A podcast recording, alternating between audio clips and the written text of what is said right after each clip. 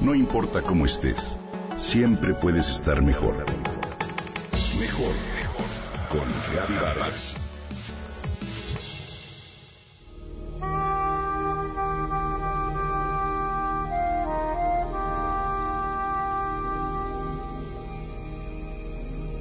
Imagina por unos segundos que escuchas música deliciosa y relajante.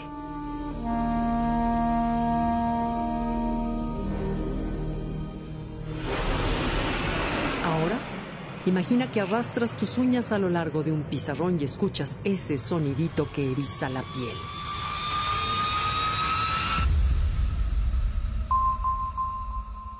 Y para terminar, imagina que exprimes unas gotas de limón en tu boca.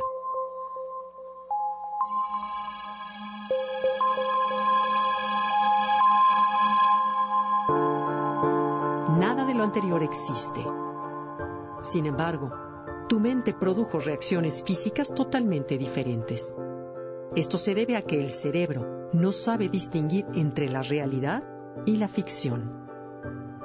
Es por ello que cualquier cosa o situación que imagines, cualquier pensamiento que cruce por tu mente, provoca que tu cuerpo reaccione como si fuera real. Ser conscientes de esa relación y recordarla constantemente es una de las claves, si no es que la clave, para lograr una armonía interior. Hablemos del efecto placebo. Durante la Primera Guerra Mundial era frecuente que se terminaran las medicinas en el frente de batalla. Sin embargo, los doctores encontraron que podían aliviar y calmar el dolor de sus pacientes con un placebo, es decir, pastillas que simulaban ser efectivas o con la noticia de una intervención quirúrgica inexistente. Lo curioso es que un sorprendente número de pacientes que recibían ese tratamiento, entre comillas, mejoraba.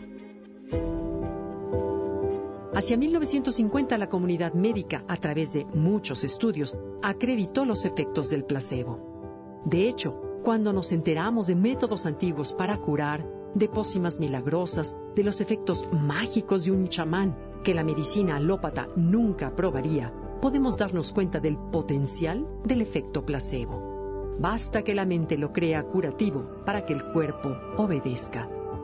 Es increíble el poder de la mente. Ahora hablemos del efecto nocebo. De acuerdo con los estudios de RH Han, también existe el efecto contrario. En este caso, la mente crea consecuencias tóxicas en el cuerpo, como una reacción a situaciones o causas totalmente irreales o imaginadas. En un experimento realizado a personas extremadamente alérgicas a la hiedra venenosa, se les frotó la piel con una hierba completamente inofensiva, pero se les dijo que era hiedra venenosa. A todas y cada una de ellas le salieron ronchas. ¿Te imaginas todas las implicaciones que tiene en nuestra vida esta relación entre mente y cuerpo? Significa que si tu mente está en armonía, si no permites los malos pensamientos y te esfuerzas en solo ver el bien de las cosas y de las personas, tu cuerpo estará en armonía, por ende tendrás salud. No es poca cosa. Ahora hablemos de los genes. Hoy se sabe que los genes tienen que trabajar en equipo para expresarse o suprimirse en cada célula. Pero ¿en equipo con quién? Me parece increíble saber que cada átomo, molécula, célula, tejido y sistema del cuerpo funcionan a un nivel de coherencia energética similar al estado de ánimo, consciente o inconsciente de la persona. Ahí influye nuestra actitud, nuestra voluntad y nuestros pensamientos como co-creadores de nuestra vida.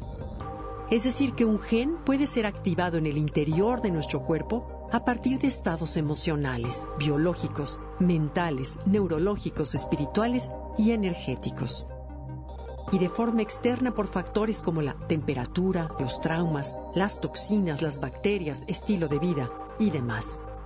Así que muy pronto los doctores, en lugar de recetarnos alguna medicina o quizá además de ella, recomendarán cosas como desarrollar un pensamiento, tener un día de gratitud, cultivar un sentimiento positivo o llevar a cabo un acto de altruismo. Darnos cuenta de que solo nosotros tenemos el control de nuestras emociones y pensamientos es todo un descubrimiento. ¿Cuál es el siguiente paso? Trabajar en ellos.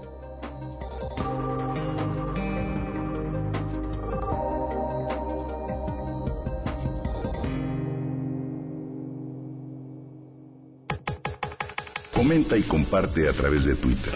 Gaby-Vargas. Gaby-Vargas. No importa cómo estés, siempre puedes estar mejor. Mejor, mejor. Con Gaby Vargas.